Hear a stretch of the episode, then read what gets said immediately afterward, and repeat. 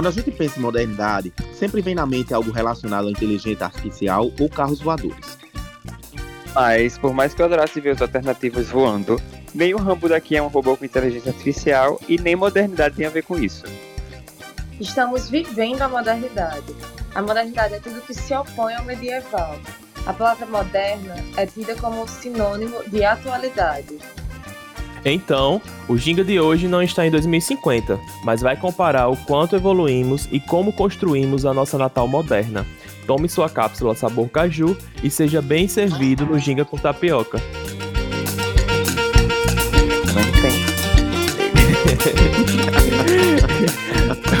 Hoje a vinheta foi por conta de Veto. Eu sempre fazendo. Eu, eu sempre, amiga, meu jeitinho. Então, gente, mais um Giga com Tapioca começando, bem moderna, vestindo roupas metálicas e capacete com antenas. Eu sou Jader. É, minhas redes sociais é já, arroba Jader Alves, underline, tanto no Twitter como no Instagram. Estou acompanhado com os de sempre, Altair Filho. Uhul! Minhas redes sociais, arroba AltairSRF, agora tanto Twitter quanto Instagram. Obrigado, Veto. Finalmente. Bia. Aí, Oi, gente, eu sou Bia, tanto no Instagram quanto no Twitter, arroba Bia Maciel, underline. Veto. Oi, terráqueos. Eu sou Veto e tô no Instagram com arroba VetoFSM e no Twitter com arroba VetoTwitter. E se você ainda não segue o Ginga nas redes sociais, nós estamos no Instagram com arroba Ginga com Tapiocast. Estamos no Twitter com Ginga Tapiocast. E vamos começar esse episódio falando sobre a nossa Natal moderna, né? Primeiro vamos começar a pensar o conceito de modernidade para uma cidade chamada Natal. Né? Ele veio usar- embasado. É, não podemos, não podemos levar em consideração o conceito de moderno para o mundo e o conceito de moderno para Natal, porque Natal, assim, tem um certo problema chamado política, né?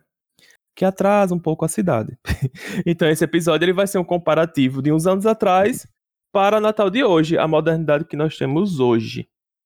Pois é. Gente, então, para vocês, como, assim, qual o símbolo aqui de Natal que vocês percebem a modernidade daqui? Arena das Dunas. Área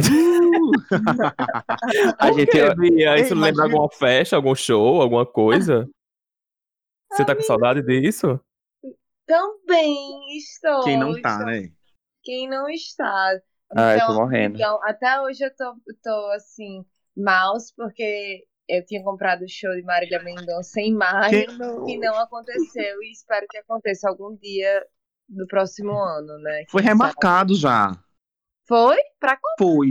Ai, não sei. Agora eu tenho que pesquisar, mas eu sei que foi remarcado já. Ah, eu tenho, tem as Inclusive- informações completas aqui pra fã de Marília Mendonça. E vamos de Inclusive, eu drive-in. perdi. Inclusive, eu perdi o ingresso, não sei nem o que eu vou fazer. Ah, tá ótimo pra você. Amigo, você não comprou online, não? Não, tá amigo. Não tava vendendo online. Era, Era. Ah, O meu tá com Hum. Um beijo, Fernando. Que Natal moderno é essa? Que ódio! Não, isso é pra você ver o que um fã de Marília Mendonça não se submete, né? Mas enfim. É, é sobre o isso, show de é Marília sobre Mendonça que seria, inclusive, no Arena das Dunas, né? Um Isso. desses símbolos de modernidade que a gente falou. Mas o Arena das Dunas realmente é bonito. Eu acho que é uma das arenas mais bonitas que foi construída para a Copa. Vocês não acham, não? Ei, pode crer, viu? Eu acho É, e- a mais bonita. E junto com isso, tipo assim, porque antes, é, acho que o Macha- Machadão, o Machadão, ele Isso. tinha é, festa e tal, eu acho que eu fui pro Natal em Natal lá, mas não tinha a mesma infraestrutura que a Arena das Dunas tem de comportar eventos, assim, tanto dentro como fora. Ano, pass ano passado ou foi esse ano? Que a gente foi pro Bloquíssimo, Veto. Foi esse esse ano, ano. amigo. Foi esse ano, foi esse ano. Gente, é porque a pessoa Verdade. perde a noção do tempo, porque pra mim já foi ano passado. Porque É o, eu- novo, é o novo normal, é o novo normal. É o novo normal, aquela coisa. E, e pelo menos aqui em Natal, tipo, foi uma estrutura muito boa, assim. ó. Teve uns erros na, na, na festa, né? Mas não vamos chegar nesse negócio, não. Mas realmente a arena né, comporta vários eventos hoje em dia, é um símbolo de modernidade. Mas só a Bia falou, né?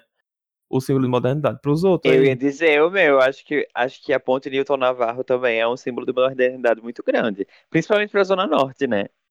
Olha, já jogando uma coisa assim, arquitetura, né?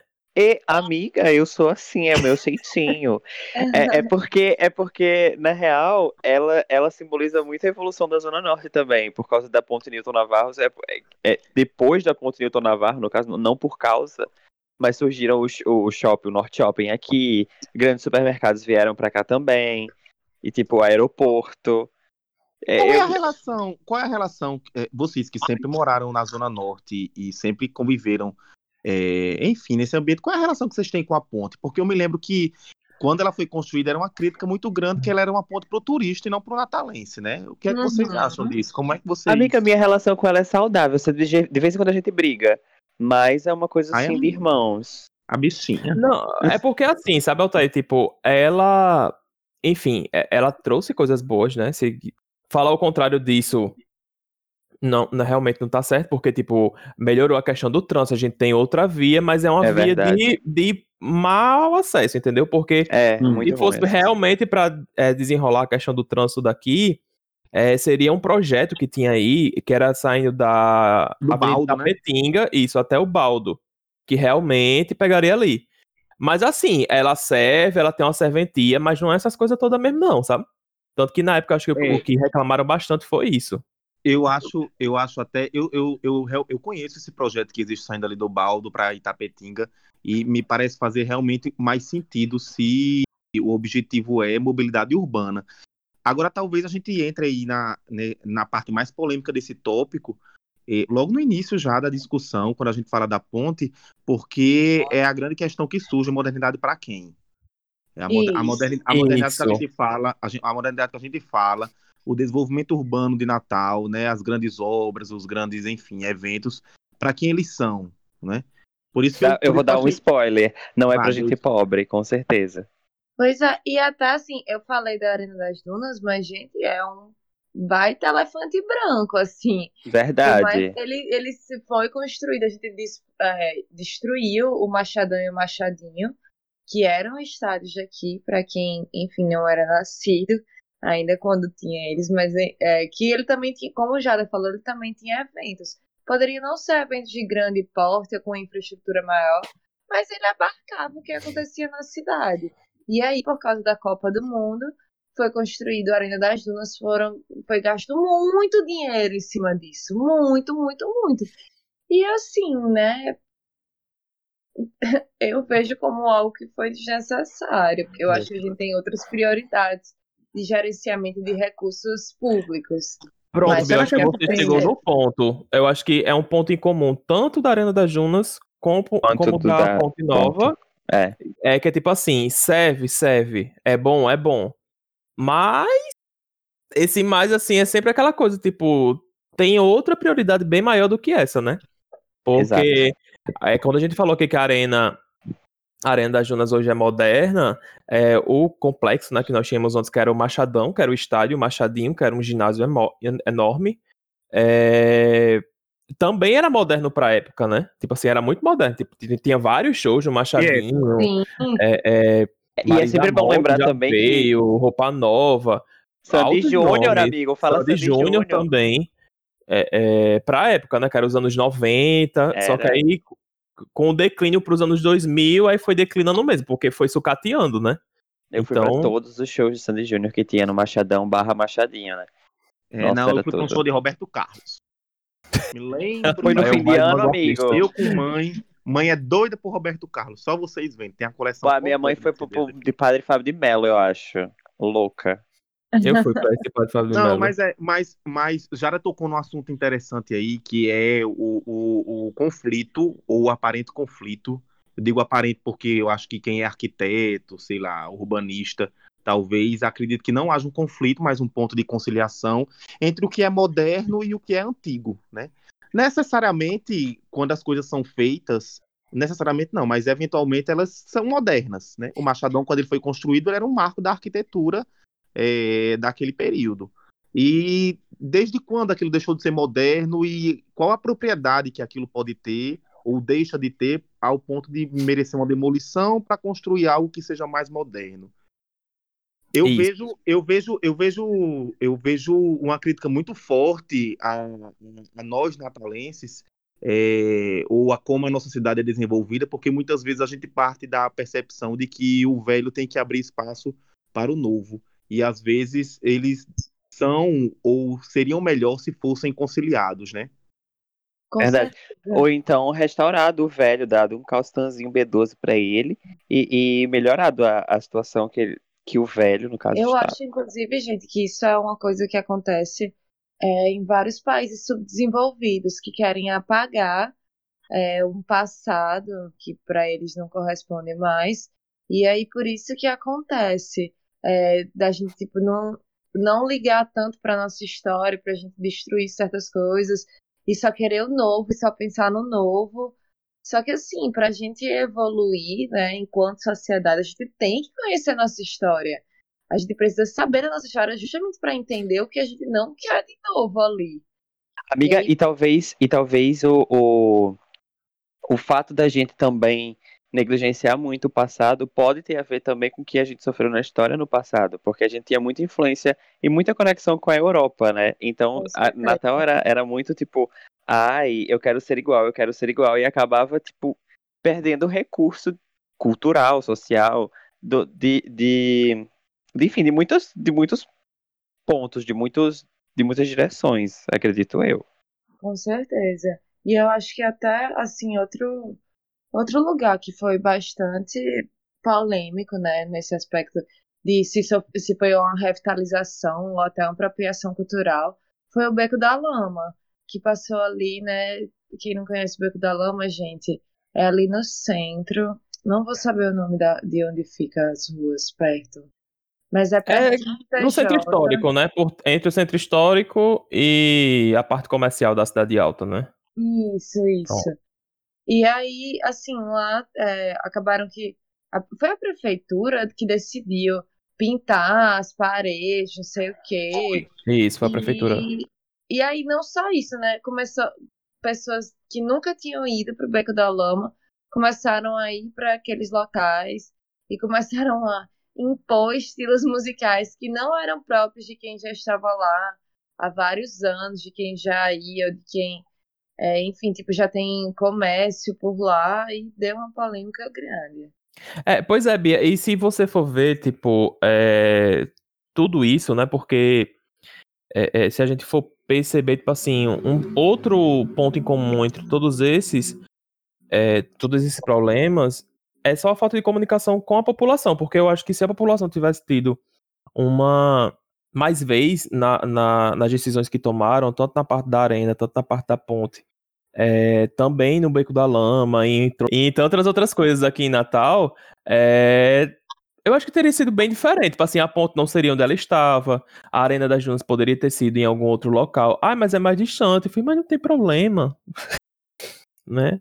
Amiga, eu acho que não é nem uma falta de comunicação, mas eu não vejo como interesse político, da classe política no geral, é, atender coletivamente esses interesses, sabe? Para mim não não teve, eles não quiseram atender e por isso que enfim, as coisas foram feitas do jeito deles e não para atender aquela população específica, porque como você falou, poderia ser bem melhor para todo mundo que mora na zona norte, se for, assim, na questão da mobilidade urbana, se a ponte fosse em outro local. Porque, pronto, se, é, na questão das pontes, né? A ponte nova, ok, tá lá funcionando. Ela tem uma manutenção muito boa, tipo, você vê que ela não tem marcas de desgaste com o tempo, nem nada. É, mas quem ainda continua se vindo mais pra Zona Norte é a Ponte Velha, né? A Ponte de Igapó. E a Ponte de Igapó, tipo assim, ela não tem. A única coisa que ela tem, assim, tipo, de manutenção, eu acho que é parar os matos.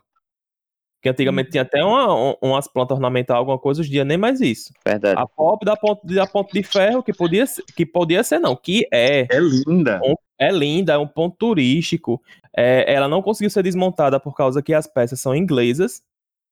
E o povo daqui não conseguiu, né? Porque veio a, a as peças prontas da Inglaterra. É, tá ali caindo, arco por arco, e ninguém faz nada, sabe?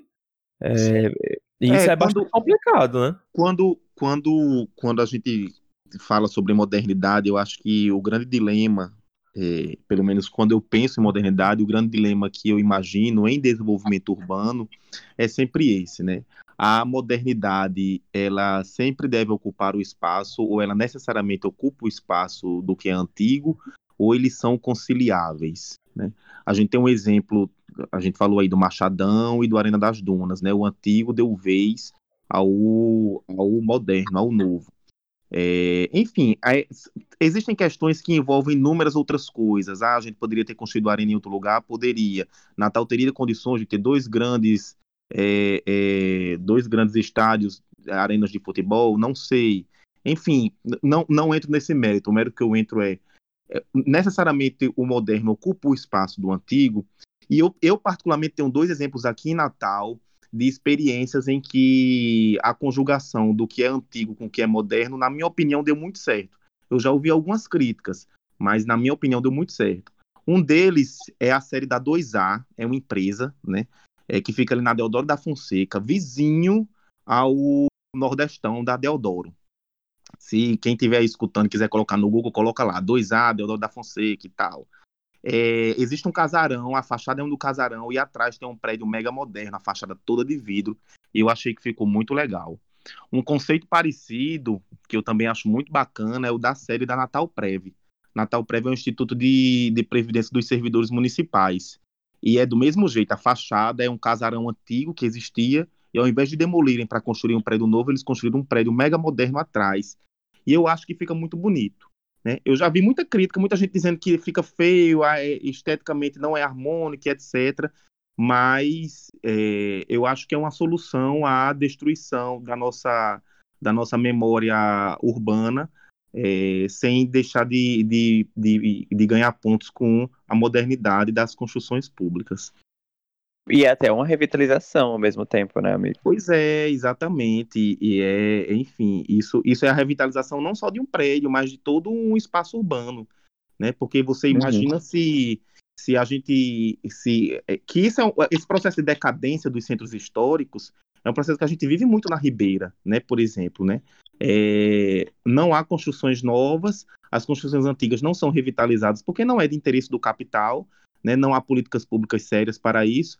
E é, pior ou tão pior quanto destruir algo velho para construir algo novo é deixar o velho, o antigo, se desgastar até desmoronar. Né? Acho que mês passado, ou há dois meses atrás, teve um caso aí de um casarão na Ribeira que foi abaixo, pela própria ação do tempo. Não sei se vocês estão lembrados disso. Não. Não, tava por fora, tava por fora. Não, sim, sim, é, Altair. E, é, é, e bem lembrado você falar da Ribeira, porque e esse, esse conceito complexo de modernidade, né?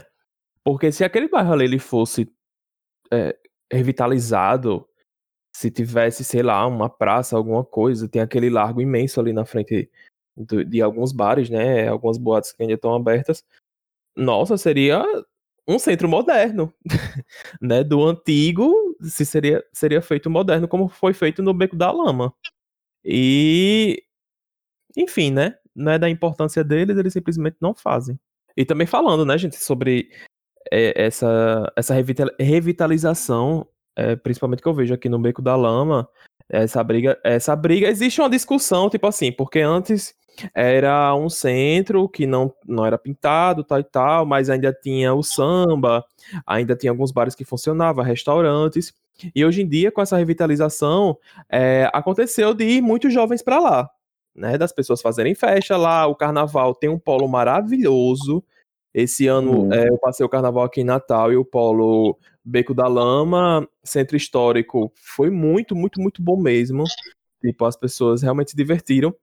E só que assim, né? Tipo, se você revitaliza um lugar para ele ficar bonito, para ele ficar chamativo, aí se reclama que vem os jovens. Só que eu digo sim, e tá revitalizando para quê?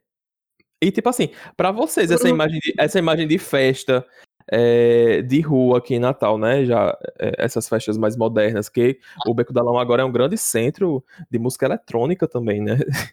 Verdade. Frank Aleixo, que é do, do da Rádio Meladona, tipo, ele que dominou lá, tipo, o palco é Beco da Lama. Frank Aleixo é um, hum. um rapaz aqui da, da Zona Norte, que ele que, é, enfim, como é que se fala? Ele que tá dando o nome, né, menina? É, ele que dá o nome mesmo, por causa que é ele que, que Pronto, Frank Aleixo, ele é o produtor dessas festas e ele que organiza tal e tal. Tanto que tem a quinta. E tem a quinta, que é música eletrônica também, né? Que é uma parte Pois do beco é. é samba e a outra Eu parte é música acho- eletrônica. Eu acho bacana o Beco da Lama por conta disso, porque ela tem ali um público que gosta de samba, né? Um pessoal mais velho. Não necessariamente mais velho, porque eu adoro o samba do Beco da. Gente, eu amo. E tem, eu e amo. tem, já fui com o B, inclusive. E tem, é, e quando acaba o samba, na mesma hora começa a música eletrônica. Tem coisa mar- mais maravilhosa que isso, gente? Você já Pois sai de uma é. nota incrível. Só que ali também é uma área residencial, né? Aqueles primeiros andares que tem ali, pessoas moram ali. Aí teve um tempo, até um tempo não, até hoje, né? Se não fosse corona, tem algumas áreas de ali que o pessoal não fica porque os, os moradores não gostam, ficam reclamando. Já teve casos já de jogarem algumas coisinhas pela janela. Enfim, Sério? é, já teve todo- Chocado, chocado. é, já teve já essa discussão toda, mas enfim, né? Eu acho que, é, como o Altair falou, né? É aquela coisa do tradicional com o novo e convive bem, né? Dentre essa coisa toda, convive bem. E dentre essas festas, já falando em festa de modernidade, essa coisa toda, é, qual a festa, assim, que eu, eu percebo que teve uma evolução muito grande, né? Eu acho que tem um festival aqui em Natal que é o MADA, que ele Uhum. evoluiu, ele evoluiu, cresceu junto com a cidade, assim, porque o Mada, ele, eu alcancei ainda ele há um bom tempo atrás, ele era bem, era um, era um festival grande que já revelou grandes nomes da música brasileira, tipo Pete, é, a primeira vez que ela teve um festival muito grande foi no Mada, onde olheiros viram, Eu não foi, sabia. Sério? Eu amo o Beat, gente. por isso Carol que Pete vem todo também. ano pra, pro, pro, pro, pro Mada, o pessoal fica reclamando, mas é porque ela tem uma história com o Mada, Carol Conká Ao também, não foi, contrário de? Nando Reis, que vem pra cá. Ao contrário de Nando Reis. Que Amigo, Nando você vai Reis, ser atacado pela arma do Nando Reis. Amiga, já tô, eu já tô preparado, já vim preparado. Não Mas gosta não, Vitor, de Nando o que eu- Reis? não tenho nada contra ele. Até, até tocarem Hum. umas músicas. É, tô brincando. É, o que eu quis dizer é que, Tá tipo brincando, assim, então você tem algo contra ele? Não. É, o que eu quis dizer. Misericórdia, Altair. Gente, deixa eu me Não, explicar, eu vou ser cancelado, não vou ter tempo de, de me explicar de ser cancelado. É, o que eu quis dizer é que, tipo assim, ao contrário de, de, de Pete, Nando Reis não, não começou aqui no, no Mada, né? Pete Sim, teve. sim, sim. O Pete foi o primeiro festival, o Nando Reis não foi, ele vem todo ano assim como o Pete. Isso Isso, também não acho- é uma crítica. Também tem público pra tudo, gente, mentira. Exatamente. É verdade. E, e, e o Mada, E, tipo e assim, Carol né, com K também. Carol Ca- com K isso. também, é um que, que se revelou aqui, foi revelado aqui. Foi o primeiro festival grande que ela foi depois de lançar o disco. E, tipo assim, nesses Foi. festivais sempre tem olheiros de gravadoras e tal e tal. Que dá mais visibilidade ao artista, né? E o, tipo Demais. assim, o Mada, tipo, agora acontece no Arena. E é, putz, hum, sempre foi palcos grandes, mas agora, tipo, teve uma proporção bem maior. E pra mim, uma festa, assim, bastante moderna, eu acho Mada. Inclusive, ano passado, teve te- teve os shows, né, do festival normal, e depois teve música eletrônica até de manhã, que antigamente não tinha isso. E eu achei foda, ficou muito, muito, Amo. muito bom mesmo. Foi comandado, inclusive, por Frank, não. Amigo, eu acho que ele tem um dedo no meio. Sempre ele tem um negocinho ali, né? Frank, ele é muito misterioso. Eu lembro do nome dele falando- sendo falado ali. Eu lembro dele lá. Ele é muito onisciente, ele é igual a Deus. Amigo, outro, outro, outro festival. Outro festival também é o do Sol. Sim, o Festival do Hum. Sol. Tem o do Sol aqui também. E antigamente, antigamente, antigamente, tipo, anos 70 não, gente. Calma, vamos. Quando tinha bondinho em Natal, não. Antigamente, alguns tempos até, alguns anos atrás, tinha que, o, o Galpão que fazia. Como é o nome, bicha? É, Circuito Ribeira. o Sei não. circuito, o circuito da Ribeira. Mas ainda tem o Circuito Ribeira, não? Tem, Mas, mas, tipo foi assim, teve totalmente uma hora- deteriorado, né? Teve uma hora que foi que teve um hiatus. Antes tinha um, um boom, assim. Nunca. Balada Team, bicha. Saudades das festas que tinha na UFRN também, que é de graça. Né? Ai, Que mim, Spot, amiga. ele começou lá, né? Aí se transformou numa festa caríssima. Começou de graça. pegar loucamente, porque, meu Deus, eu teve um ano que eu fui só pra curtir, assim. E, gente, foi, foi cada proposta que eu recebi na minha vida, que eu nunca tinha recebido assim. Não, mas eu, É. meus primos, aí eu fiquei tipo, ah, eu fui pra Spotted ainda quando era na UFRN, de graça, eu me lembro. Eu também fui, eu fui com Jader, inclusive. Pra, pra quem não, não conhece, gente, a Spotted, é, a Spotted Fest, né? A Spotted, primeiro, é uma, era uma página no Facebook, acho que ainda é. Ainda é, existe ainda. É, Ainda que- existe? Isso, que as pessoas Existe. Eu só acho que não tem tanta frequência.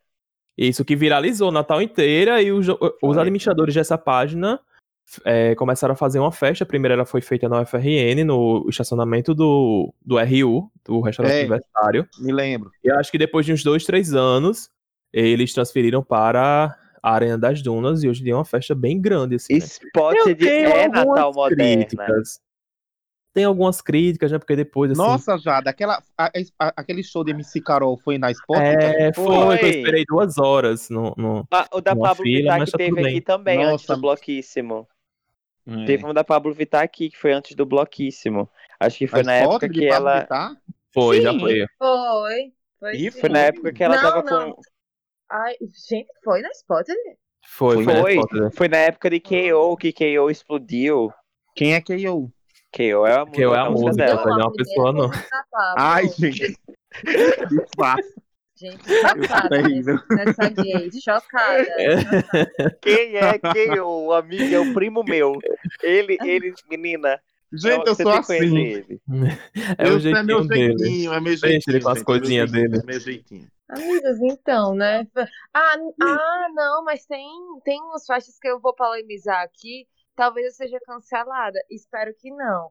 Mas vou dar a minha Hum. opinião. São as caloradas, né? As caloradas antes eram Sim, para as pessoas do curso e os amigas, as pessoas mais próximas, e se transformaram em grandes negócios e, tipo assim, uma mega estrutura e tal. E Virou um royalty, falei vi- bonito. Virou, virou. E, tipo, eu não vou nem entrar. é, quando eu fiz direito, né, na graduação e tudo, a, a, fe- a calorada acontecia lá no Paçoca. E aí depois lembro. discutiram e tal, porque é, começou a se tornar um local perigoso e era distante para voltar. Realmente o acesso para Uber era péssimo. Só que eu não tô nem falando dessa questão de mudança de local para Natal, não, mas eu tô falando de como se transformou em vamos chamar MC tal, conhecido nacionalmente, e a festa ter tipo 300 mil pessoas. 300 mil pessoas é exagero, mas tem muitas pessoas que você acabava que não encontrava a Deixa sua dizer. turma e do seu curso. É, deixa de ser uma festa da- do curso, né? Mas eu acho até que. Eu me lembro que teve uma polêmica danada nos últimos semestres aí, porque a, a calorada de direito deixou de ser lá no Paçoca. Mas eu me lembro que a, a calorada da minha turma foi no clube da Assen. Onde é? Ixi. em 1950 tá aí. Fica ali, fica ali na, na. Como é o nome? Da, da Prudente de Moraes. Inclusive, é um prédio, um prédio que é um marco da arquitetura modernista em Natal, mas está super degradado. Enfim, voltando. Bia, é, essas caloradas também teve calorada que deixou de ser calorada e se tornou uma festa muito grande. A gente tem Sim. como exemplo a Brainstorm, Foi. né? Na Brainstorm eu ia falar. Uhum. Viraram Gente, eu fui pra Brainstorm incríveis. quando era ali no. Ai, como é o nome? Em Cana... Altaí, que tem um monte de chu... tinha um monte de churrasco Conacan. no Conacan, no Conacan, gente. pronto. Que era, eu não me lembro qual o curso, mas era um curso da UNP que eles faziam. tá Era arquitetura. Era arquitetura. design? Qual é a festa de Era design? arquitetura, eu acho. design? Era arquitetura, porque uma amiga minha, Ilana, um beijo, Ila, saudades. Ila, ela fazia arquitetura. E, tipo, eu fui com ela porque era calorada de arquitetura. Eu posso estar Pronto. sempre Conacan? nada, mas era, foi no Canacan essa, essa brainstorm que eu fui. Pois é, e, e, tipo assim, se tornou uma festa muito, muito grande mesmo, né? Tipo, com vários palcos, com Pedro Monteiro descendo do, do teto da Arena das Dunas. Tem um evento maior do que Menino menino, fazendo a, a- Como é o nome daquela doidinha? A Cláudia Leite. Cláudia Leite, que foi descer, foi descer Total. mesmo igual o Pedro Monteiro de, de cima do negócio com- de pendurado nos fios, aí saiu rodando, né? Ela Toda edição da Brainstorm é Pedro trepado em algum canto, menina. Minha gente, mas já falando dessas festas, já falou que a Arena das Dunas, Pedro Monteiro. É, não tem nada a ver com Pedro Monteiro que eu vou falar agora. Mas aquelas festas que eu tenho a impressão que acontece todo mês. É aquela coisa tipo, Qual? não sei o que do Safadão. É, não sei o que do Pagodão. Fala isso não, Amigo. cara. Foi a última vez Minha que o gente Safadão tem- veio pra Natal. Aí você Minha tá gente que é tem todo to- mês? Não, Altair, a gente tá falando, nós estamos falando aqui, né, no, no tempo e espaço de pandemia. Eu tô falando, obviamente, antes da pandemia, tipo ano passado. Eu tinha uma impressão que tinha uma festa de sertanejo praticamente todo mês naquela Arena das Junas. Era não sei o que do embaixador, não sei o que. não, Ah, você tá Márcia. Felipe. Não, é o que, realmente gente? Tinha muita festa de forró. Eu tipo, gosto tem de Márcia o Garota VIP.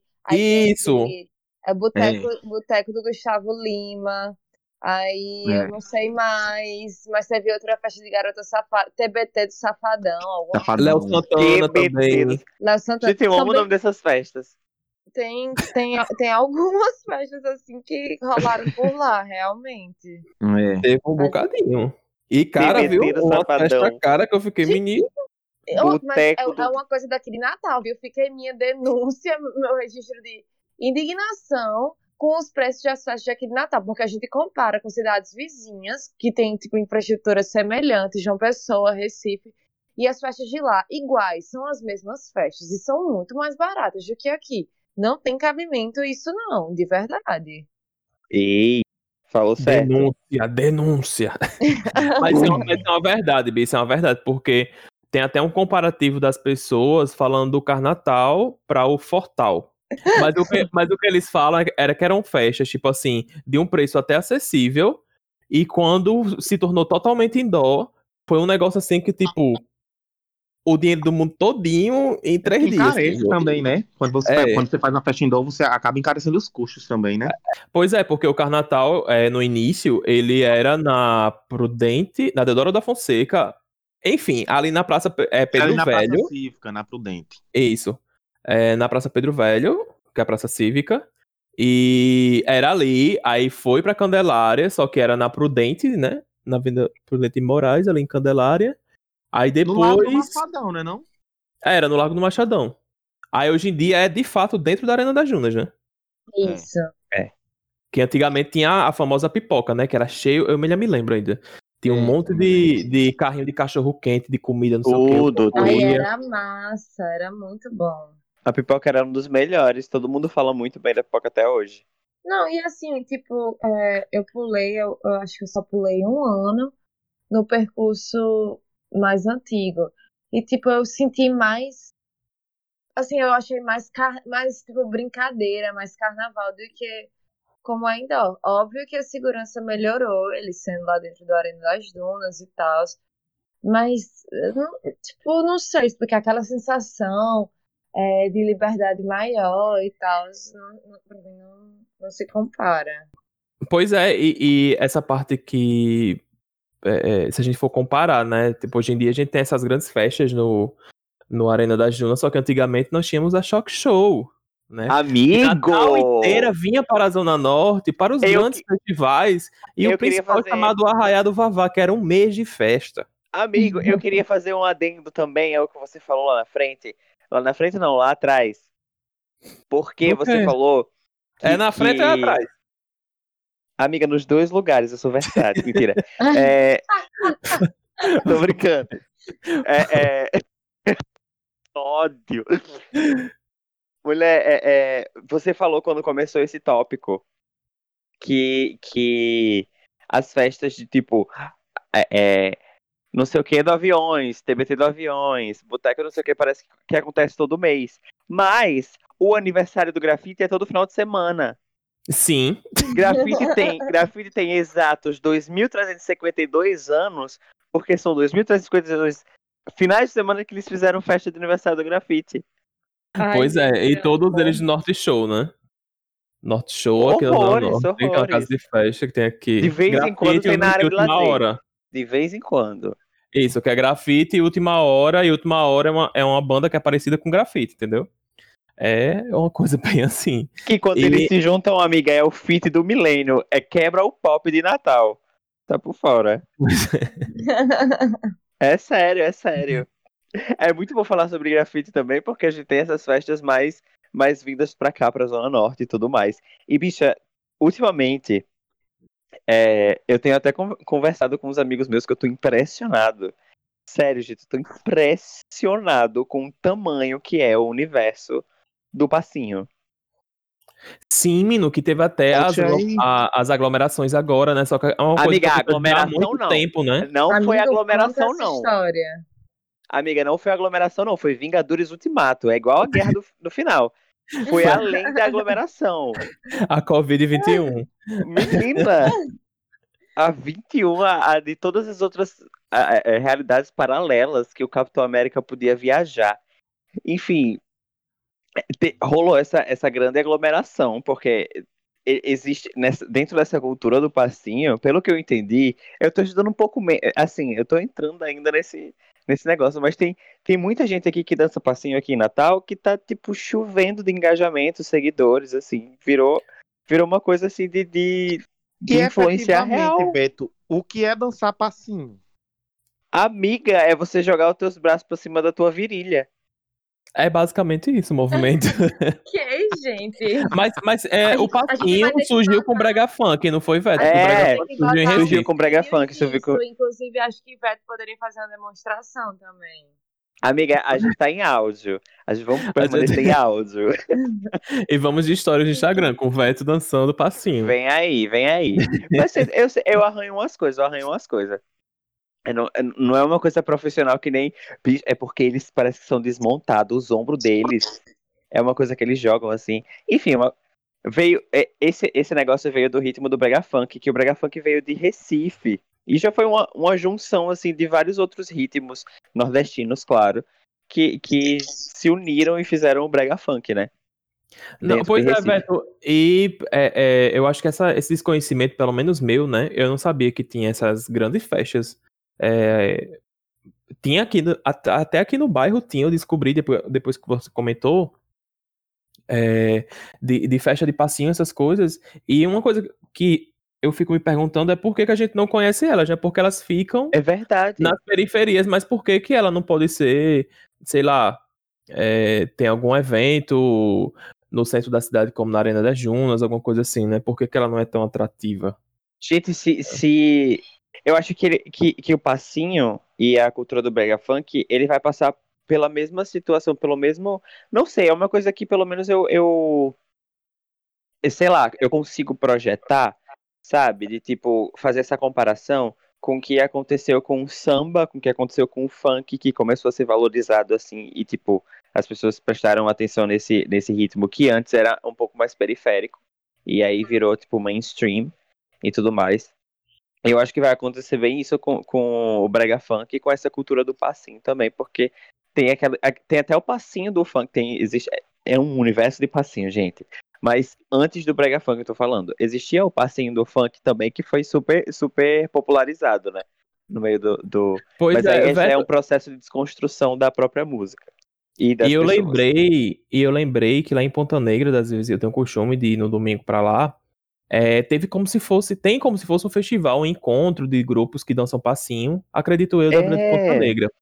E rapaz, é, a gente falou aqui que é a mão na virilha fazendo movimento lá. Né, mas é além de que todo um ensaio, gente. os bichos eles dão mortal, cai no chão assim de Sim. perna aberta que eu fico Minha gente, eles abrem escala com uma facilidade Nossa. que eu falei assim, menina. Um dá pezinho pro outro, dá um mortal pra trás, cai com as pernas abertas. E é um negócio assim, super ensaiado na música. Tipo... E eu amo que tem que quando é em dupla ou em grupo, tem sempre uma interação junto disso, sabe? Além deles serem sincronizados, existe a interação entre eles. Entre, tipo assim, é, é, enquanto eu tô, sei lá, fazendo um, rebolando a bunda aqui, a outra tá jogando não sei o quê, e eles se eles conversam, os passos conversam entre si, sabe? Eu acho sensacional, sério. Pois é. E, e gente, mudando bem de assunto, assim, é uma coisa também, uma visão moderna que eu tenho, são das comidas de Natal, sabia? Assim, eu, eu percebo... O bagre de pato com redução de vinho, amiga. Eu, eu percebo. Não, não só isso, mas eu acho que tem uma amiga minha, Rafaela, que ela. Sim, a culinária daqui. É, Rafaela, ela é cozinheira profissional e ela é do time lá do restaurante Marechal, né? Que é, muito é bom, em, muito bom. Que é num prédio bem moderno, né, Altair? Qual é o nome daquele prédio? É o Hermes 880. Tem o Marechal Pronto. e o Recruta lá. Todos os dois são muito bons. Pronto. E ela faz umas coisas assim, sabe? Tipo, um sorvete de cajá com a calda de. E, tudo coisa daqui. Uma calda de mangaba, um ipá, sabe? Tipo, as comidas daqui normal, é, é, sei lá, uma macaxeira com carne de sol. Eles fazem, tipo assim, uma coisa, uma culinária bem contemporânea. E eu acho que isso também é uma visão muito grande, assim, de modernização de comida aqui da cidade. É, não só o Marechal, né? Existem outros restaurantes também, né? O palco mais tem aqui em Natal é restaurante, né? Tirando ali de, de. Da Zona Norte até o outro lado, desde a Ginga com Tapioca até Ponta Negra, o que mais tem restaurante, eu acho que também é uma visão muito boa de, de dessas comidas. Ah, é verdade, viu, Jade, sobre essa história aí da culinária. E, inclusive, ah, eu ainda tenho uma coisa para falar, inclusive, isso ainda sobre essa questão de culinária, não sei o que, não sei o que, porque você falou lá do Marechal que eles Sim, super que, não sei o alinham, que. É, super alinham coisas típicas com coisas modernas. Os drinks de lá também tem super essa pegada de alinhar coisas tipo assim tradicionais aqui com Sim. drinks internacionais, não sei o que. Acho maravilhoso. Pena que é tão caro, né? Mas É. então. Ah, não estamos falando sobre acessibilidade, né? Estamos falando de É, modernidade. isso- é, Qualquer coisa, amiga, a gente faz uma rifa e vai depois comer lá, só pra comemorar. Um, um episódio só pra. Só para acessibilidade, ou então o Marechal nos patrocina e vamos fazer o primeiro encontro do Giga com Tapioca lá, né? Meu Deus do céu, todo episódio, Arroba Marechal, por favor.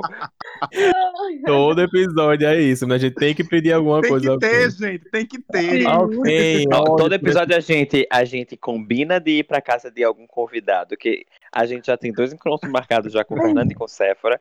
A gente combina de ir pra algum restaurante que foi citado do nada no episódio. A gente já tem vários. E, e haja rifa pra eu fazer pra conseguir conciliar Gente, isso tudo com dinheiro. E deixando bem claro pros ouvintes, viu, gente? Porque isso aqui não é pago, não, viu? Ninguém pede pra gente falar, não. É cara de pau mesmo, tá? É Ninguém verdade. aqui.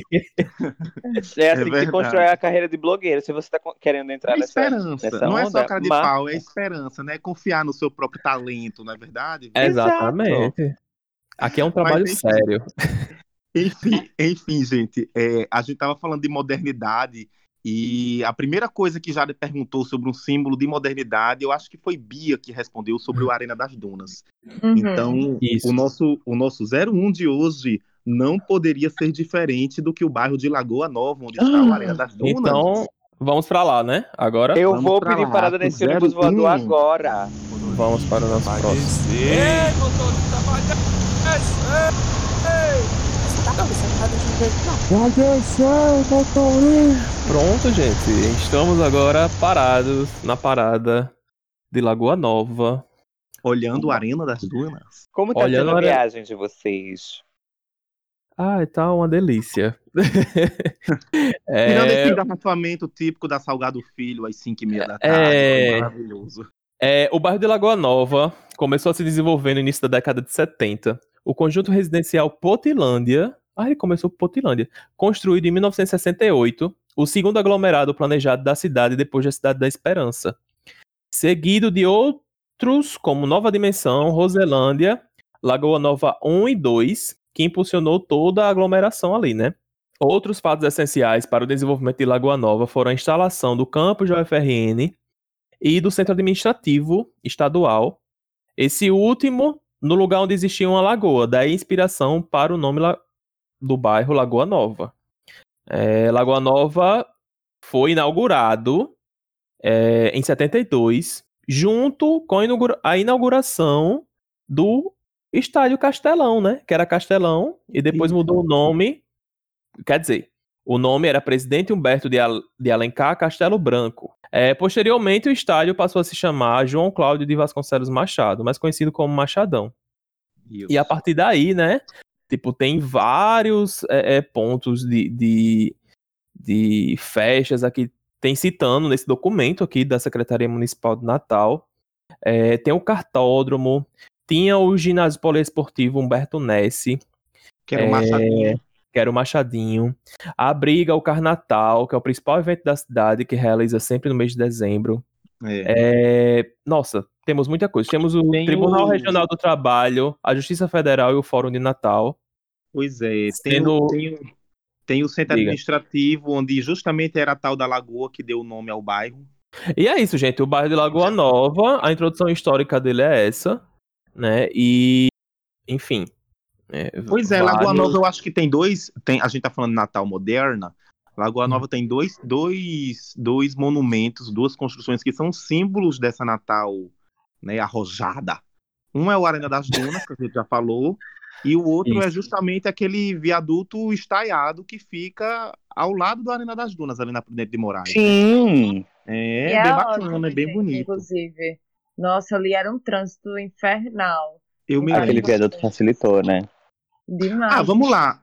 Até, até o complexo viário dos 400 anos, a gente pode falar que também é um símbolo de, de intervenção urbana, né?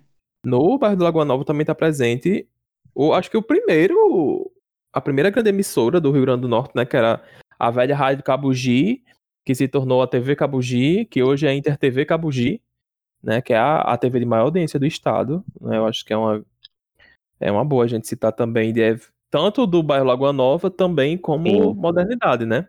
Lídia Passe, Embre Vigílio, olá, boa noite. É... Sim. Mas pra mim sempre era uma, uma dúvida se ali é Candelária ou Lagoa Nova. Inclusive, eu não sei se eu falei no episódio já que teve de Candelária, mas a minha casa pode ser os dois CEPs. Ou eu posso usar o bairro Candelária ou Lagoa Nova. E é, amiga. tudo. É. Não. Sério? Assim, aqui no dado que eu tô pegando, tá dizendo que é Lagoa Nova. Talvez tenha tido algum. Enfim. É, mas é ali perto, a gente tá Não, falando- mas de fato, é, acho que Candelária e Lagoa Nova são os centros onde mais estão estão localizados os, as emissoras e, e toda essa, essa parte de, de comunicação de Natal. A Band fica lá também, né? É, a Isso. Band fica lá, tem muita agência de sim. publicidade também que é lá.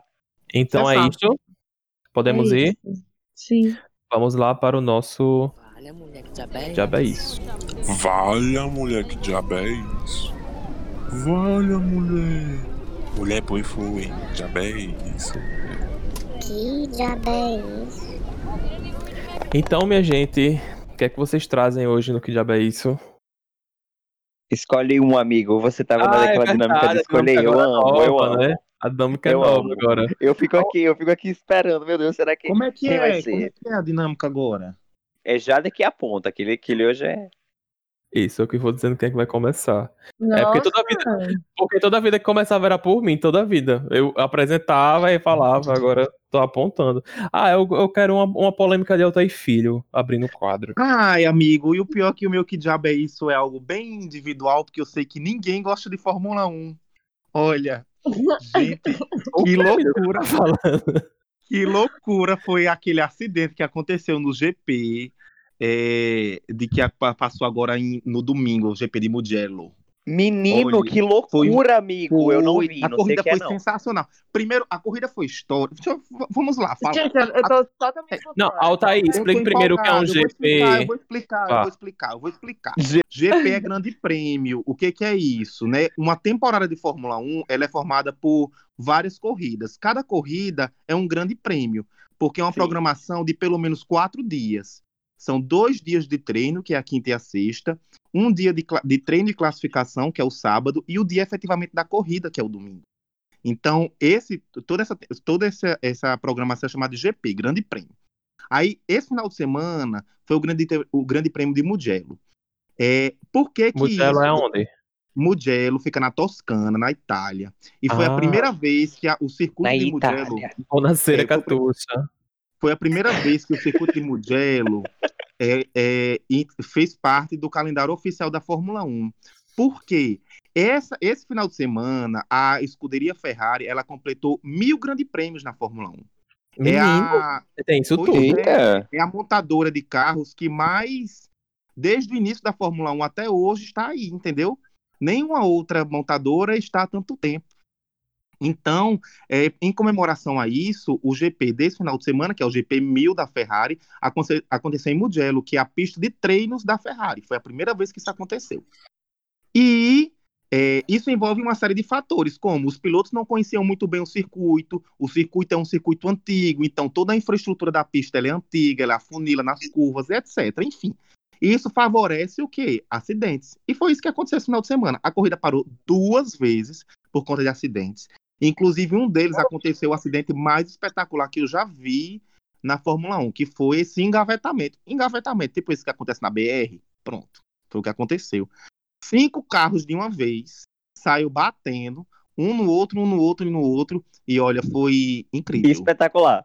Foi bem. Que diabo é isso, gente? O que que tá acontecendo? Não, gente, mas calma, morreu alguém? Não, morreu ninguém. Ah, Os carros tá. de Ah, isso já foi espetacular, né? Não, morreu ninguém. Gente, se tivesse morrido, eu não- não tava animado assim contando isso, não. Eu não sei. Aí um carro ficou batendo atrás do outro, que nem, que, que nem aqueles é, carros Que nem os engarrafamentos que acontece na BR, que o trânsito para e ninguém anda. Aqui na ponta do. Igapó. Tem uma vez um carro. É.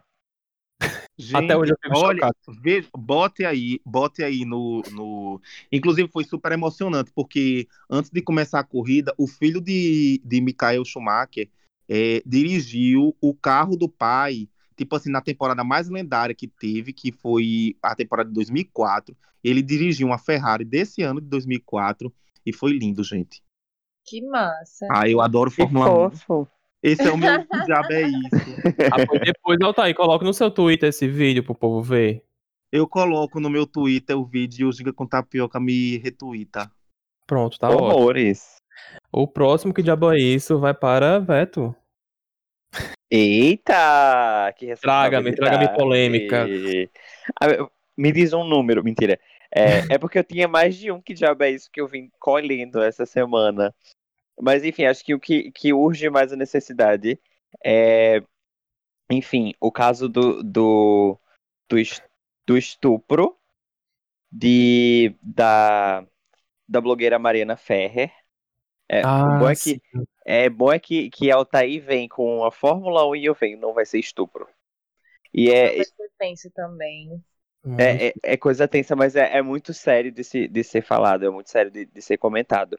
Eu não vou entrar em detalhes no que, no que, no caso todo que aconteceu, vocês podem entrar até no Twitter, inclusive tem uma thread super famosa. Vocês procurarem lá, Mariana Ferrer, vai ter a thread explicando tudo, tudo que aconteceu, porque é muito detalhado. Tem todas as provas de que esse, esse cara que, se eu não me engano, ele é um, é um empresário. O nome dele é André Aranha, e é muito importante que vocês falem o nome dele, porque eu- na real eu vi um vídeo de uma mulher falando que eu concordei horrores, que eu acho que, que ela tá super certa, que o nome da Mariana ele tá sendo falado muito mais do que o nome do estuprador dela. Sim, e ela Sim. foi vítima. E ela foi vítima, e o estuprador tá tipo assim, ninguém fala, né? O, o caso Mariana Ferrer, enquanto André Aranha está tranquilo na dele.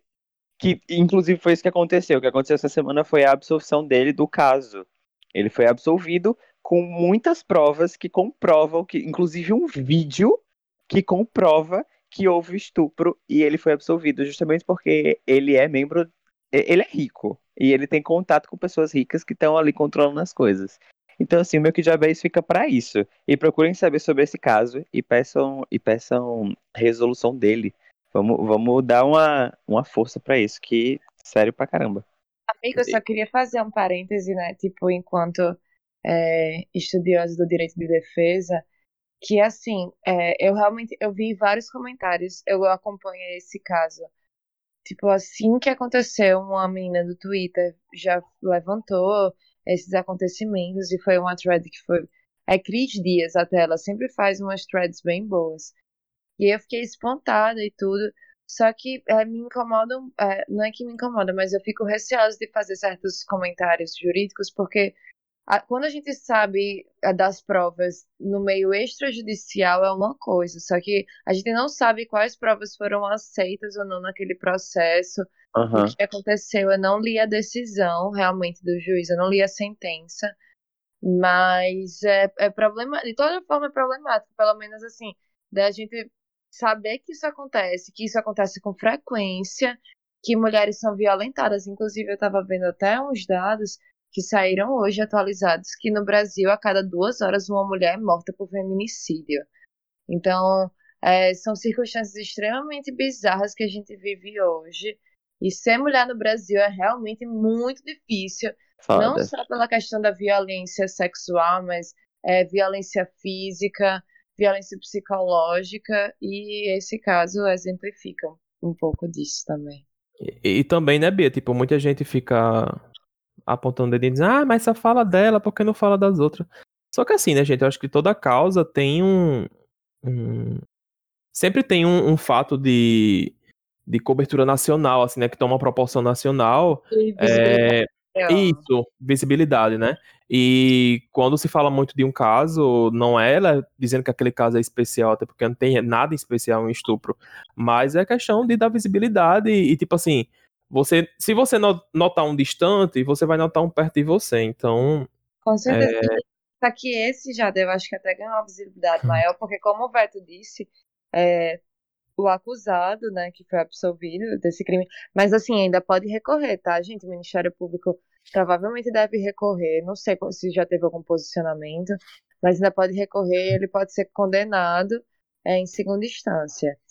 É, Arrasou. e aí, é, não, mas o, que- o que eu ia comentar é que esse caso ganhou muita visibilidade porque o acusado, ele tem muitos contatos, tipo, tem foto dele com com Ronaldo, tem foto dele com várias pessoas que são influentes socialmente. E aí fica a questão, né? Gente, será que foi um julgamento justo? Será que teve alguma intervenção é, externa? E que se tiver, também que os órgãos, que o Ministério Público, que também é fiscal da lei, que fique atento para esse tipo de coisa, quem sabe, tipo, não sei se realmente isso tiver acontecido, denunciar esse juiz ou é, seja o CNJ, algum órgão, mas fica assim, a gente deve estar atentos e nós devemos também fiscalizar, né, quando isso acontece e verificar se não teve nenhuma ilegalidade. Amiga, quando você ficou sabendo do caso, foi, foi há muito tempo, que eu lembro que eu vi esse caso, acho que ano passado, no, no meio do ano passado. Isso, Vem rolando há muito tempo. Tá rolando há muito tempo, né? infelizmente. E é, e é assim, amigo, é o ritmo da justiça. E a- às vezes eu fico até. A gente tem um- uma justiça criminal que ainda é muito lenta aqui no Brasil. E às vezes as provas se perdem, as testemunhas se perdem. É Uhum. muito difícil você guardar exatamente Os o fatos são esquecidos, né? Porque com o passar do tempo nem todo mundo Isso, lembra. Mas assim, se, Isso.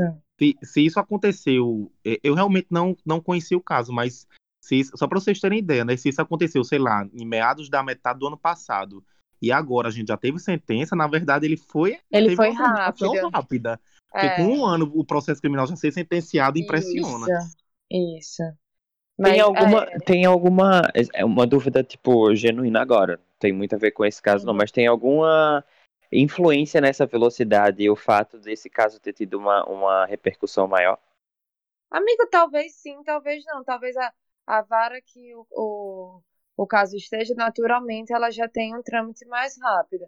Aqui em Natal, é, eu já trabalhei em várias que conseguiam sentenciar em um ano ou em menos de um ano, sabe? Então, varia muito. Só que tem processos que realmente demoram mais tempo, não necessariamente por causa do juiz, mas por alguma testemunha que é essencial, que não é encontrada, por exemplo, alguma coisa assim. O Às judiciário brasileiro é né? moroso. É, isso, tá? Às vezes pela complexidade também. O judiciário brasileiro, no geral, é moroso? Sim, concordo. Mas a gente tem bons profissionais, a gente tem é, bons juízes, bom, bons assessores, é, bons estagiários também, que essas pessoas também movimentam a máquina pública. Mas assim, só para responder a resposta de, eh, de Veto sobre outro aspecto, eh, sob o ponto de vista do, do procedimento eh, eh, dos atos, né? Não Uhum. existe nenhum, nenhum, nenhuma agilidade maior ou menor pelo fato do, do crime ou do processo ter uma repercussão maior, entendeu? Isso. Entendi, É, ele, entendi. ele deve ser tratado como um processo comum, sem nenhuma atenção mais ou menos especial do que os outros. Isso, isso. É, É o próximo, Jada. sou eu? Eu acho que Jada tá mudo, né? É você, Bia! Eu tava Bia. mudo, eu tava mudo. Bia, Eu tava fala o teu próximo. mudo. Amigo, você não vai cortar isso não no final da edição. Não, vou cortar não, vou deixar. Vá, Bia, eu tava mudo. É o teu que diabo é isso? Gente, meu que diabo é isso? Foi até Jader que me mandou é, no Twitter e eu fui olhar atrás, fui dar uma pesquisada maior. Que simplesmente teve uma denúncia da Agenda Nacional pelo Desencarceramento que gravou imagens de presos de Alagoas, de Nossa, pessoas que gente. estão cumprindo é, pena de prisão lá em Alagoas, agonizando sem ar. E assim, o, sem ar, as, as pessoas estão jogadas no chão, recebendo atendimento. E, essa, e estão agonizando por causa da superlotação. nossos presídios aqui no Brasil, É. eles têm um déficit muito grande de vagas. É, a gente tem, aqui no estado também, não é exceção o que acontece é, no Brasil, aqui não é exceção, tipo, tem um déficit muito grande. E simplesmente as pessoas estavam com falta de ar porque pela quantidade de gente que estava naqueles locais, amontoados naque- naqueles locais. E o ar não circulava pelo, é, pela área que eles ficavam, né, presos na cela, simplesmente não circulava. E aí a gente tem um cenário de pandemia e isso acontecendo. E eu vi aqui que pelos dados oficiais, né, da, de Alagoas, do estado de Alagoas, não tem detentos atualmente com. Não tem nenhum detento que morreu de Covid, mas há 44 con- é, contaminações confirmadas e 14 casos suspeitos. E aí a gente não sabe se essas pessoas que estão. se há subnotificação ou se essas pessoas que estão Com nesse certeza vídeo deve ter, né? Se estão com Covid, mas assim, que a situação é bizarra, é bizarra. É muito bizarro. No- Nossa, gente, esse vídeo, é, é, eu sou bastante sensível, assim, a. Eu acho que todo ser humano deveria ser, né? É, sensível a Deveria. sofrimento. E, tipo assim, é os caras no chão, agonizando, tipo assim, um em cima do outro, no chão. E. Ai, mas eu não vou ter pena de bandido. Gente, é- é- existe a prisão que é para as pessoas ficarem presas, né? Encarceradas. Elas precisam estar vivas. E ali é uma vida humana. Então, se você se preocupa tanto com, sei lá, é, com, com vida, né? A vida daquelas pessoas são importantes. E, tipo assim, a situação que elas estão é uma coisa, como Bia falou, acho que a palavra é bizarro. Bizarro, é uma coisa assim. E Horrível. até pra exercitar um pouquinho mais da empatia, tem uma mãe chorando porque o filho tá agonizando Isso. em algum lugar. Então, Pois é. assim, É. E assim, a gente tem leis que dizem como os estabelecimentos prisionais devem funcionar. E essas leis não estão sendo cumpridas, porque não é. Tem lá na LEP dizendo quantos presos por cela, quantos agentes penitenciários deve ser para cada preso. Tem lá tudo estabelecido, gente. E simplesmente isso não é cumprido. E não é porque uma pessoa está presa que ela não tem direitos. Não é assim. Tá no nosso sistema aqui. Você poderia gostar que fosse assim, mas não é assim. é, o que, me, o que me assusta também é o sadismo das pessoas, de tipo. Vezes, tem gente que sente prazer em ver vídeo desse jeito, né? Principalmente quando Nossa, tá é. relacionado a preso, ou a- Uhum. alguém que, que, que enfim, é, que, que tenha cometido algum tipo de, de crime, alguma coisa do tipo. Pra mim é, é sádico demais esse tipo de, de, de amor, de, de tesão que a pessoa sente por ver pessoas sofrendo. Tipo, gente, É, vamos, uma vamos dar uma. Eu vou até mudar de assunto aqui, que é uma- é realmente eu fico agoniado só em pensar naquele vídeo. É, eu vou escolher Jade agora pra falar o diabo. Ai, amigo, escolha ele, chame ele. Peça pra ele ligar o microfone. Pronto, ele ligou agora dessa vez. E, Minha gente, olha, o, dia- o meu que diabo é é o de sempre. Já faz uns quatro episódios que eu tô falando sobre os transportes públicos dessa Não. cidade chamada Natal. Não aguento mais. Hoje. Amigo, um, personagem. O quê, Beto? Um personagem frequente aqui no nosso, no, no nosso é. podcast. É, o pessoal já está familiarizado né, com o assunto, que os ônibus de Natal não estão rodando sempre 100%, e as empresas estão fazendo o que querem porque existe uma prefeitura que não tem moral, que não tem peito de peitar os empresários da cidade, porque sem condição, hoje já é 14 de setembro, e é, a frota está em 70%, mas vamos lá, né, está tudo aberto, a frota, a frota está em 70%, e houve mudanças em algumas linhas de Natal. Agora imagina aí, você mora em Nossa Senhora da Apresentação, Moro. aqui dentro da, dentro da Zona Norte, você é acostumado a pegar dois ônibus que você já custa chegar no seu trabalho. Uhum. Agora, o que é que você vai ter que fazer? Pegar três. Porque o ônibus que você ia pegar, um, um grande exemplo, né? Um exemplo prático. No bairro Nossa Senhora da Apresentação, foi até notícia hoje no RN1. Inclusive, é, Lucas Cortez, ele fez muito bem, Um dizendo beijo. que, tipo assim, Lucas. um beijo, Lucas. Ele fez, gente, tá aqui a parada de ônibus típica, né? O pau e a placa. Que realmente é isto. Né? E eles retiraram, gente, duas linhas. Eles retiraram de circulação duas linhas, que é o 27 e o 07. Essas pessoas vão ter que pegar um circular do bairro para ir até outro ponto para pegar o ônibus. E se você for até Ponta Negra, você tem que descer em outro canto para pegar outro ônibus. E essa é a grande solução que existe por parte das empresas de Natal, né? Porque a prefeitura não faz nada. Né? Então, enfim, né? Estou sendo repetitivo já é, nesse que diabo é isso. Mas é isso, a gente fica tentando falar aqui que é só para as pessoas não esquecerem, né? E é esta grande bosta que está acontecendo. Que grande merda. É, Meu grande cu pra essa. Ah, nossa, eu fico muito puto com essas coisas. Não, e o mais viu? engraçado, o mais engraçado é que, é que a, a CEMOB fala que existiu um estudo embasando as mudanças. Agora me diga, que estudo é esse? O Porque eu estudo mesmo que faz assim- a gente gastar mais com passagem. É, é um estudo assim que eu fico completamente putz. Mas vamos lá, né, gente? Vamos para o próximo quadro. Amigo, o peraí. nosso- Eu Diga. quero dar, eu quero dar aqui pelo menos um que diabo é isso descontraído. Eu vou trazer um segundo que diabo é isso. Eu eu vi essa ideia agora. É, é, Gente, eu queria só. É sério, eu queria dar essa risadinha. Eu queria fazer vocês sentirem esse mesmo, esse mesmo sentimento depois de tanta coisa, só pra dar uma leveza. Então. Ai, que ódio. Mas enfim. Terras, eh, terraplanistas ficaram perdidos em alto mar ao tentar atingir a borda do mundo. Menina, eu vi isso! Eu vi, eu vi, eu vi. Que loucura, gente. Gente, na moral.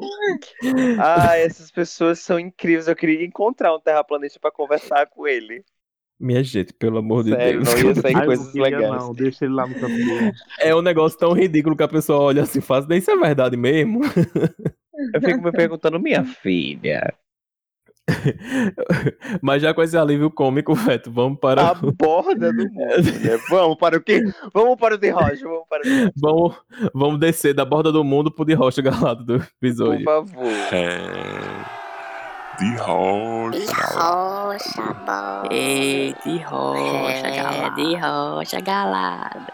Então vamos lá, gente, para a nossa parte boa aqui do episódio. Eu queria abrir o, o de Rocha Galado de hoje e eu vou falar sobre um perfil no Deixa, meu. Instagram que é, eu tive, eu passei bastante dificuldade em questionar as redes sociais e tá me deixando ansioso tal e tal, já que a gente tá- aumentou, né, o, o, o uso de rede social e eu andei dando uma filtrada grande em todas as redes sociais que eu tô usando, só que existe é, uma família que tem, cada um tem seu Instagram, mas, gente, é um alívio você abrir o Instagram dessas pessoas, que é a família Fek, ou Fic, não sei como é que se pronuncia, mas se você jogar aí, Como Léo, é escrito?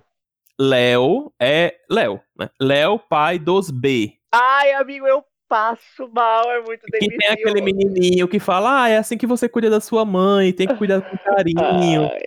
É, e o menino ele é muito inteligente, muito inteligente mesmo. Que é, é, tem o Bernardo e o Bento, que é o mais novo, que tem o cabelo longo. É, Talira Ramos, É a coisa que é a mais mãe, linda desse mundo. tipo, ela é, ela sempre fala sobre maternidade, é, family life, estilo, vida real, como é que é ser mãe de dois meninos. Tipo assim, e eles sabem. Gente, só um momento, eu vou rotar. Não corre isso, não. Pronto. É... e a Thalira, é, junto com o marido dela, né? Que é, aqui tá Léo, pai dos B, eu esqueci o nome dele. É Léo, Léo Feck. Léo. É, é Léo. Ela fala, tipo assim, o, o mais novo dos dois meninos, que, gente, são as crianças, tipo assim, perfeitas. É, lógico que não são perfeitas, né? Mas, tipo assim, eles têm uma boa comunicação e, enfim. É, o mais novo, que é o Bento, tem o cabelo grande. E a galera começou a cair em cima, dizendo: Ah, ele é muito bonito, pena que tem o cabelo grande. Cabelo grande é coisa de menina. Não sei o que, não sei o que lá. E ela fez um textão, assim, sabe, na classe. Falando, olha, a educação dos meus filhos vai ser assim, assim, assado. O cabelo dele é grande e é lindo, e todo mundo ama ele assim, ele se ama assim, tá ótimo. É, enfim, é, é um alívio é, todos os perfis deles, né? Mas se você jogar aí Talira Ramos ou Léo, pai dos B, B, BE, né? Que é no caso Bernardo e Bento. é, eu aposto que você vai ter um início de semana e todo dia você vai olhar assim pro vídeo e fazer, nossa, eu tô tão felizinho depois de ver esse vídeo. Amigo, eu tenho um vídeo deles que sempre que eu tô triste eu vou ver, que é o vídeo do Pum. Que ele Ai, que um ele peido. peida. É, que o Ai, bebê. eu amo, eu amo. Ele peida sem querer e ele fica super sem graça. Ele, gente, eu acabei de peidar no vlog. Ai, é- me desculpa, galera, é porque eu sou muito peidorreiro. Já- Sério, eu, eu aí passei muito mal. Ele é muito Enfim, lindo, ele é muito gente. eloquente. O meu, o meu de rocha é esse, assim, pra essa família, que são maravilhosos. E agora o, o de rocha vai ser Bia. Gente, meu de rocha é de um aplicativo de yoga. Pra quem gosta de praticar, né? Pra quem, enfim, quer começar, é bem interessante. Você, é, você mesmo bota qual estilo você quer praticar é, de yoga, você bota quanto tempo você quer. E aí ele vai fazer uma aula personalizada pra você naquele momento.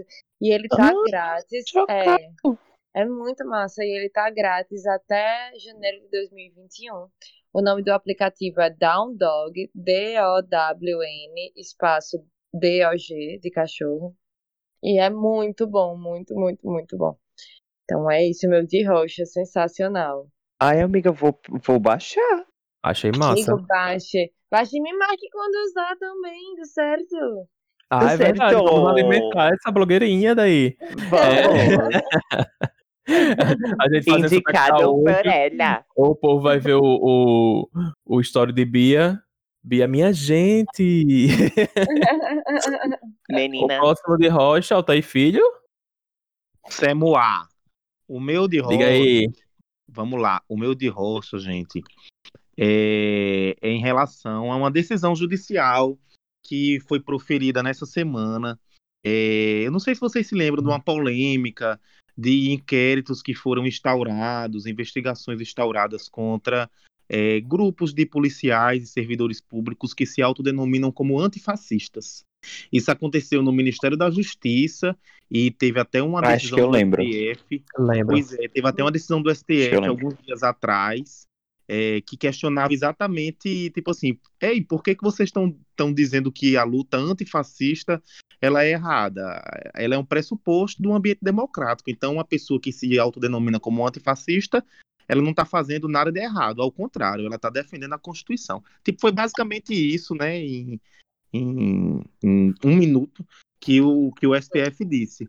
E do mesmo jeito que isso aconteceu lá no Ministério da Justiça, aqui no Rio Grande do Norte, o Ministério Público Estadual, ele, ele instaurou um inquérito para investigar 20 policiais que se autodenominavam antifascistas. É, Esse inquérito ele tramitou lá no GAECO, que é um grupo de investigação contra o crime organizado, né? Primeira coisa que causa estranhamento é isso. Espera aí, crime organizado. Mas enfim, é, e, e semana passada, ou foi semana retrasada, é, esses policiais foram intimados para comparecerem ao Ministério Público para prestarem um depoimento, e isso causou tipo um alvoroço danado dentro do governo do estado, porque foi uma situação um pouco complicada. O Ministério Público, através da Polícia Civil, ia escutar servidores policiais que se autodenominavam antifascistas. Enfim, moídos à parte, é, foi movido um habeas corpus coletivo e essa semana saiu uma decisão do juiz Jarbas Bezerra, que é o juiz da 16ª Vara Criminal aqui de Natal, é, exatamente na linha do que o STF já tinha dito antes, e determinando o arquivamento desse procedimento investigatório, ou seja, não há nada de errado em você ser antifascista, pelo contrário.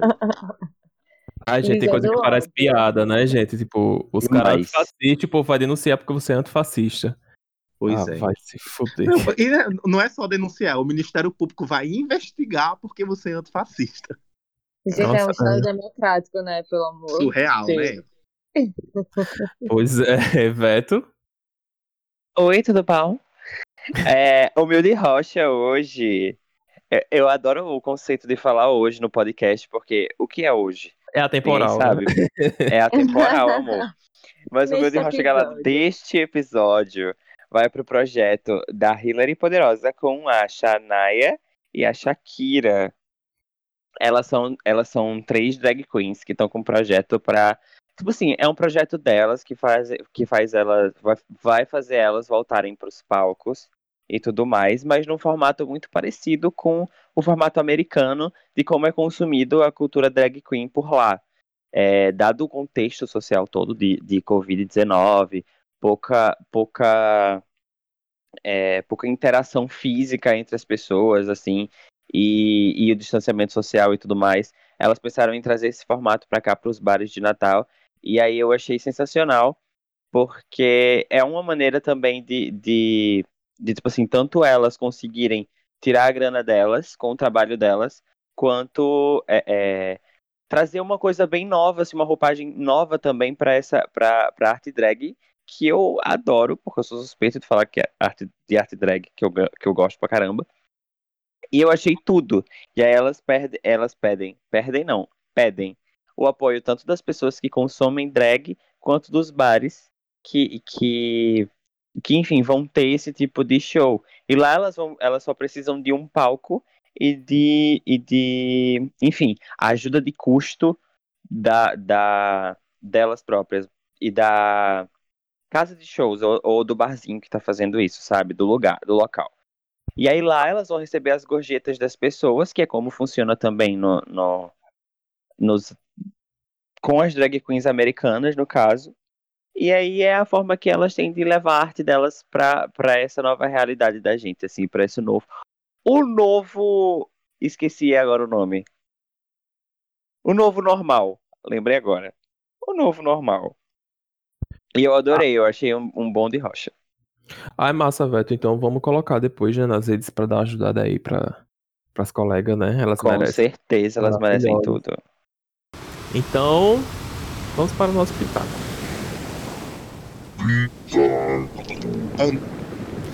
Pronto. É... Minha gente, quem começa o pitaco de hoje, vamos para o Tai Filho. Ah, obrigado, gente. O, o meu pitaco não é tão, tão novidade assim. Eu tenho certeza que a galera aí todinha já deve ter se ligado nesse livro. Mas como eu tô lendo agora, eu só posso recomendar agora, não poderia recomendar antes. É, mas é, sem dúvida, é um best-seller de Laurentino Gomes. É, a primeira edição foi do ano passado, que é Escravidão, volume 1. É, é, o, é uma nova trilogia que ele vai lançar sobre, sobre a escravidão no Brasil. E eu gosto muito de Laurentino Gomes, apesar dele não ser um, um propriamente um historiador, né? É, ele é um jornalista que escreve sobre história, mas os livros deles me parece tipo assim bastante confiáveis é, e servem bastante para opinar o público em geral, né? Você não está em busca de uma leitura científica, mas de uma leitura que tão pouco seja é, tão pouco seja um romance ou tão pouco seja é, algo fora da realidade, que retrata a história mesmo. E esse livro é muito interessante porque ele traz é, ele traz uma explicação ou enfim um retrato do que foi a escravidão desde os tempos mais primórdios da história humana até até a morte de Zumbi dos Palmares. Os outros livros eles vão daí para frente e enfim, eu tô gostando bastante. Ah, então quer dizer que é uma série, né? É uma trilogia, são três livros. Ah, é igual aqueles outros da família real no Brasil, que foram três livros, 1808, 1822 e 1889. Aí esse daqui, o primeiro volume é Escravidão, que vai, ele coloca como o marco inicial o primeiro leilão de cativos em Portugal, até a morte de Zumbi de Palmares. Massa, só que, massa. Só que os capítulos iniciais, ele vai antes, ele vai, tipo, meio que contextualizar a escravidão na história da humanidade, entendeu? Tudo. Massa. Interessante. Amigo, e esse livro ele tem, ele tem como se fosse uma, ele conta uma história no caso, existem personagens e diálogos, Não, etc. não, não, não, é não, um- não, não, não, não, não é um romance. Não é um romance. ele é um livro de, ele é um livro de história, entendeu? Saquei, não é, saquei. não é um livro científico, é tipo assim. Mas é um Aham. livro, mas é um livro, é um livro de história, entendeu? É um livro de história mesmo. Ele não é uma ficção, não é um romance. É mais informativo também, né? Exatamente, Isso. exatamente. Pois massa. Dona Bia. Gente, meu pitaco é de comida hoje. É do Javali Burger. Gente, é um sanduíche tão gostoso, tão bom. E o precinho maravilhoso. O arroba deles no Instagram é javali com dois L's burger.rn. Indico demais, já pedi várias vezes. Fiz vários amigos meus pedirem também e eles amaram. É, Inclusive, meu eu já vi um monte- Eu já vi um monte de post aí com o pessoal falando desse Javali Burger. Realmente a É. cara Mora. E agora, A com o selo, o selo de aprovação de Bia Maciel, tudo. Veto. Ai, amiga, eu vou tomar, eu vou tomar um gole de água, porque sempre quando falo Com de creme comida aqui, eu tenho né? que dar um creme craquezinho, só pra enganar. Mas o meu não é sobre comida, não. Eu sou, eu tô a- o, o, doido das colagens, e hoje eu vou indicar outra pessoa que faz colagem também, que eu, que eu achei um- uma fofa, assim, as colagens dela, que é a Catarina Pessoa. O arroba dela no Instagram é arroba underline Catarina Pessoa. Não tem segredo nessa, nessa escrita. Adoro as colagens dela, adoro as colagens que tem lá. O perfil dela é super bonitinho, inclusive. Eu achei, eu achei muito tudo a organização do perfil. E aí eu me dei. eh, Eu me coloquei na obrigação de falar no, no, no Pitaco. Justamente porque eu- hoje eu recebi a colagem de Gabriel, que eu também dei o Pitaco. Sim, que a gente já dele. falou aqui dele, não foi? Foi, eu dei, eu dei a ele o Pitaco, que foi inclusive o mesmo Pitaco de Bia no episódio. Esse é Uhum. acontecimento histórico maravilhoso para marcar nossa conexão. E aí eu lembrei, eu falei, não, eu vou botar no Pitaco mais uma gatinha das colagens, que eu adoro as colagens dela. E, e tá aí. Massa. É, minha gente, hoje eu vou tirar uma, uma, uma licença de vou dar dois pitacos, tá certo? Vocês concordam? pode dar. Tudo bem. Eu vou dar pitaco de dois mimos que eu ganhei esse final de semana dos meus Hum, amigos fofos. Foi, rapaz. Os bichinhos não podiam me ver, aí mandaram coisa aqui pra casa. É, Mas não foi aleatório, não, viu, gente? Você que tá escutando é porque foi meu aniversário. É, Eu não. Presente assim aleatório de amigo. Parabéns pra você. Nessa data. Vai, Altair. Altair falou que Jesus abençoe. Muitas vezes. Altair sabe como colocar isso no ar, né? O... Pode colocar, querido. Não tenho nada a esconder na minha vida. Afinadíssimo. É, mas obrigado, gente, pelos parabéns. É, Sim, os dois pitacos. É, um é de uma cervejaria artesanal. Adoro. é, cervejaria artesanal brasileira com sotaque nordestino, que é a C Beer Underline Cervejaria. Conheço não. Pois é, rapaz, eu ganhei duas, duas garrafas de uma cerveja de maracujá. Se eu E tomei, não tomei ainda, mas tem, mas tem de maracujá, tem de outros sabores, e ela é feita aqui, e o atendimento deles vieram deixar aqui em casa. Boy, ele, Maracujá. o entregador era super gente fina, super fofo, não sei qual é o nome dele, esqueci, eu perguntei na hora, mas eu esqueci. E os meninos falaram que o serviço maravilhoso mesmo, e é a cervejaria, cervejaria artesanal C Beer Underline Cervejaria. Inclusive, eu vi aqui um post que eles estão com uma promoçãozinha massa de uns kits. Vão lá. É, Acho Hum. que vale a pena aí pro final de Hum. semana. É, eu fiquei curioso. É, rapaz, eu vou tomar essa, essa de maracujá. E olha que eu não bebo, eu não bebo cerveja, Tome mas de maracujá me deixou. Vou tomar. E o outro pitaco é o Doce do Reino Underline, que é uma doceria aqui da Zona Norte, de Maicon Paulino. É, ele tem esse Instagram, Doce do Reino Underline, e também tem é, Doce do Reino Underline Festas, né? Que um, ele faz entregas. Ele tem um espaço aqui na Zona Norte, é, mas tá fechado por causa da pandemia ainda. E eles estão com entregas e delivery Tem. é, grátis em algum. Tem uma promoção de que terça e sexta na Zona Norte a entrega é grátis em alguns bairros e entrega também em toda Natal, tá certo? É tem, tem doce. queijo do rei, né? Nos doces dele. Não, é só um trocadilho, tipo, não tem queijo do reino. Ah, aqui vai ser doce do reino. Mas talvez tenha, vem outro Não, aí. mas é. Pois é, eu imagino que tem, né? Se, se, a, se a ideia foi essa de fazer do queijo do reino. Pois é. Ah, enfim, gente. É, E se não dois. tiver, vai ter agora que a gente tá dando a ideia. já vai dar uma ideia. que é a Cebi Cervejaria, Doce do Reino. É... E é isso então, né, gente? O episódio de hoje. Ah. Gente, os meninos estão fazendo essa presepada aqui, mas eles, eles desejaram no dia bem direitinho. Mensagens super fofinhas, inclusive. Foi. Eu liguei. Foi, Altair Filho ligou. Veto mandou várias agora- bolinhas. Aí eu sou uma pessoa agora que eu tô tão Nossa, mandei a muitas bolinhas. sabe? Amigo, não fala também. Beto mandou várias bolinhas, não. Ficou tão estranho. É bolinha do. Telegram, gente. É bolinha do Telegram, que tem as bolinhas de vídeo, pelo amor de Deus. Não vão achar Ai, que eu... parece que eu sou. Tenho 80 bolas. Gente, o Ginkgo Tapioca vai se encerrando por aqui. Se você Oh. gostou, comente nas suas redes sociais e marque a gente. Por favor, não esqueçam. E se você ainda não nos segue, nós estamos no Instagram com Ginga com Tapiocast, no Twitter Hum. com Ginga Tapiocast. Eu sou Jada. Um beijão, fico por aqui. Tchau, galera. Um beijo. Tchau, gente. Um beijo.